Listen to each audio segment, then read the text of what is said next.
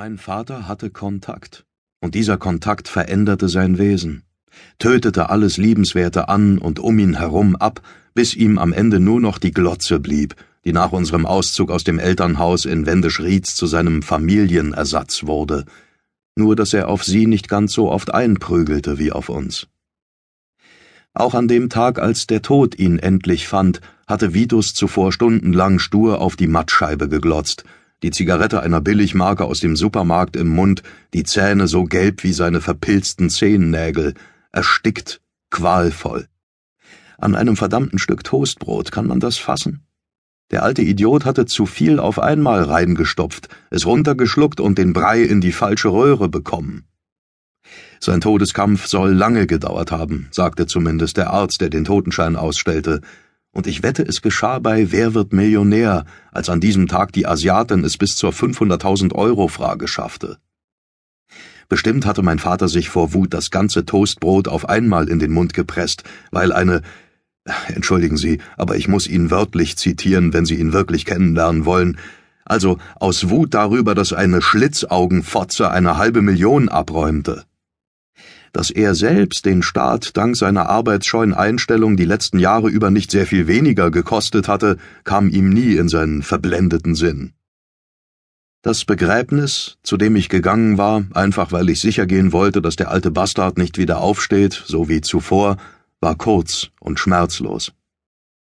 Mein Vater hatte keine Freunde, nur eine vom Staat bezahlte Pflegerin und einen Gerichtsvollzieher, der hin und wieder bei ihm vorbeisah, ob es nicht doch noch irgendetwas gab, das er pfänden konnte. Beide ließen sich natürlich nicht blicken, als Vitus zu den Würmern gesenkt wurde, und so war ich der Einzige, der den Lügen des Pfarrers zuhören durfte, aller, wir haben ein treues Gemeindemitglied verloren, er war ein liebender Vater, an dieser Stelle hätte ich mich beinahe auf den Sarg übergeben. Und jetzt kommt die beste Plattitüde aus dem Handbuch Trauerreden für Dummies. Er ist viel zu früh von uns gegangen. So ein Quatsch. Zu spät war's. Viel zu spät. Meister Tod hätte mal den Finger aus dem Po nehmen und sehr viel eher bei uns vorbeischauen können, mindestens zwanzig Jahre früher etwa, als ich dreizehn und Mark ein Jahr älter gewesen war. Kinder, die nicht mehr an den Weihnachtsmann glaubten, wohl aber an den Seelenspiegel am Grunde des Storkower Sees, der damals in der schlimmen Zeit am Ende die einzige Hoffnung war, die wir Brüder noch hatten. Natürlich weiß ich, dass mir die Geschichte hier niemand abkaufen wird. Nicht für drei Groschen, wie Vater immer lachend kommentiert hatte, wenn ihm jemand einen akkubetriebenen Rasenmäher andrehen wollte, einen beleuchteten Werkzeugkoffer oder irgendein anderes neumodisches Gerät, das er angeblich für seine Arbeit gebrauchen konnte. Und ich meine hier nicht mal den Teil meiner Geschichte, den ich selbst kaum glauben mag, weil er noch immer mein geistiges Vorstellungsvermögen sprengt, und das obwohl ich selbst dabei gewesen bin. Nein, ich rede von den realen Dingen, von dem, was mein Vater uns angetan hat, und die Sie daheim in Ihren Sesseln, das schwöre ich Ihnen, nicht wahrhaben werden wollen einfach weil sie denken, dass Eltern so etwas nicht tun. Ich kann sie verstehen, ehrlich.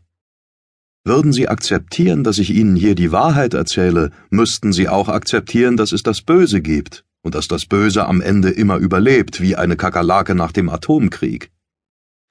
Tja, tut mir leid, aber ich fürchte, genau so ist es. Ich habe kein Problem damit, für einen Lügner gehalten zu werden. Oder für einen Schwachkopf, wie Dr. Frobes hier in der geschlossenen es tut, dieses schmalgesichtige Frettchen, das heute übrigens noch genauso aussieht wie auf dem gerahmten Abschlussfoto von der Freien Universität vor über 20 Jahren, als er sein drittes Examen bestanden hatte. Nicht, dass er jung geblieben wäre, nein. Dr. Fabian Frobes, ich hasse Eltern, die ihren Kindern Alliterationsnamen verpassen, sah schon damals aus wie 58, vielleicht sogar noch älter. Aber ich schweife ab. Kommen wir zurück zur eigentlichen Geschichte. Springen wir in die Vergangenheit, zum 2. Juli 1993. Der letzte Tag, bevor ein Bluthund namens Terror Witterung aufnahm, die Nase fest auf den Boden gepresst, einer unsichtbaren Spur folgend, den ganzen Weg von der Hölle bis direkt zu uns nach Hause.